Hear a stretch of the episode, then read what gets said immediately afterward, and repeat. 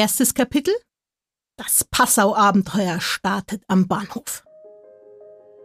Liebe Reisende, herzlich willkommen in Passau, der malerischen Barockstadt an den drei Flüssen Donau, Inn und Ilz.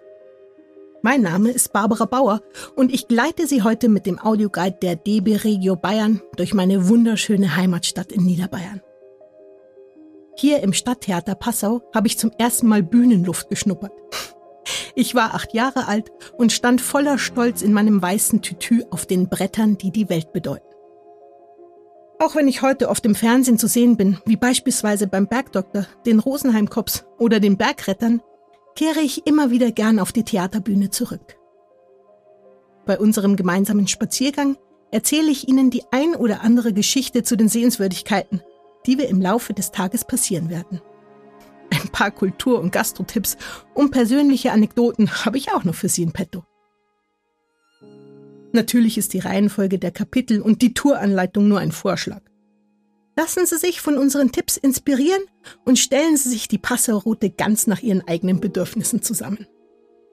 Lassen Sie uns loslegen. Unsere Audiotour durch die verschachtelten Gässchen Passaus beginnt am Hauptbahnhof. Direkt nach ihrer Ankunft werden sie von der 130 Meter langen ockerfarbenen Fassade feierlich in Empfang genommen. Das Bahnhofsgebäude wurde 1860 im klassizistischen Stil nach den Entwürfen des renommierten Eisenbahningenieurs Paul von Denis erbaut und steht mitten in Passau. Falls Sie sich fragen, was es mit der 60 mal 95 Meter großen weißen Betonplattform über den Gleisen, die Ihnen bei der Ankunft direkt ins Auge sticht, auf sich hat, kann ich weiterhelfen. Dort befindet sich seit April 1975 das erste Brückenpostamt Deutschlands. Bevor Sie sich ins Getümmel stürzen, noch kurz ein paar Fakten zu der Stadt an den drei Flüssen und ein kleiner Vorgeschmack auf die Plätze, die wir gemeinsam erkunden werden. Hier in Passau treffen Sie zwischen farbenprächtigen Barockbauten und verwinkelten Gassen auf geballte Geschichte. Das beschauliche Städtchen in Niederbayern zählt rund 53.000 Einwohner und ist geprägt durch seine bewegte Vergangenheit. So reichen die Ursprünge Passaus bis in die Mittel- und Jungsteinzeit. Der Stadtname ist ein Überbleibsel aus der Römerzeit. Ungefähr an der Stelle des Stephansdoms befand sich damals das Kastell Batavis, aus dem sich im Laufe der Zeit Passave und daraus das heutige Passau ableitet.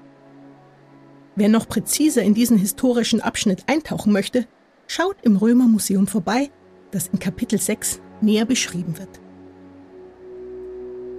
Wir erkunden im zweiten Kapitel unter anderem das imposante Wahrzeichen, den strahlend weißen Dom St. Stephan, der anno 730 erstmals urkundlich als Bischofskirche erwähnt wurde und bis heute Bischofssitz und Hauptkirche des Bistums Passau ist.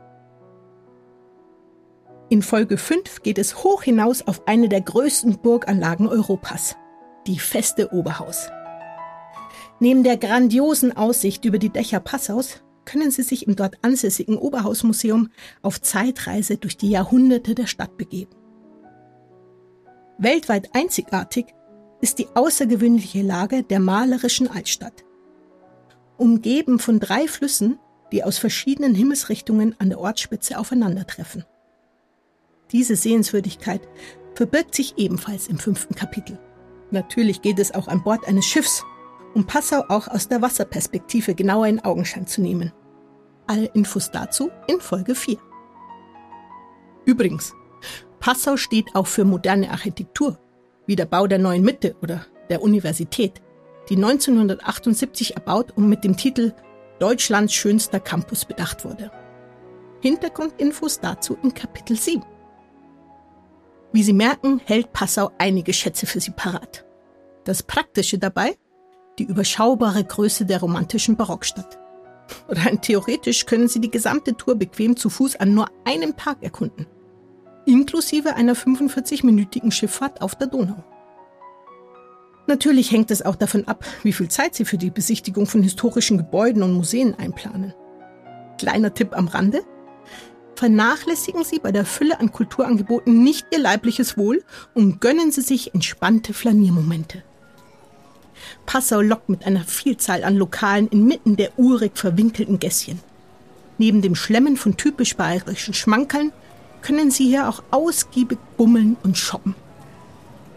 Ich verspreche Ihnen, der Tag wird erlebnisreich und bunt, gespickt mit ganz viel mediterranem Flair. Alle, die länger als einen Tag in der Stadt verweilen möchten, finden auf der Website wirentdeckenbayern.de jede Menge weitere Ausflugstipps. Ich schlage vor, wir starten jetzt unsere gemeinsame Tour durch das bayerische Venedig. Gehen Sie einfach durch die Glastür der Schalterhalle und wir treffen uns im nächsten Kapitel auf dem davor liegenden Europaplatz. Bis gleich!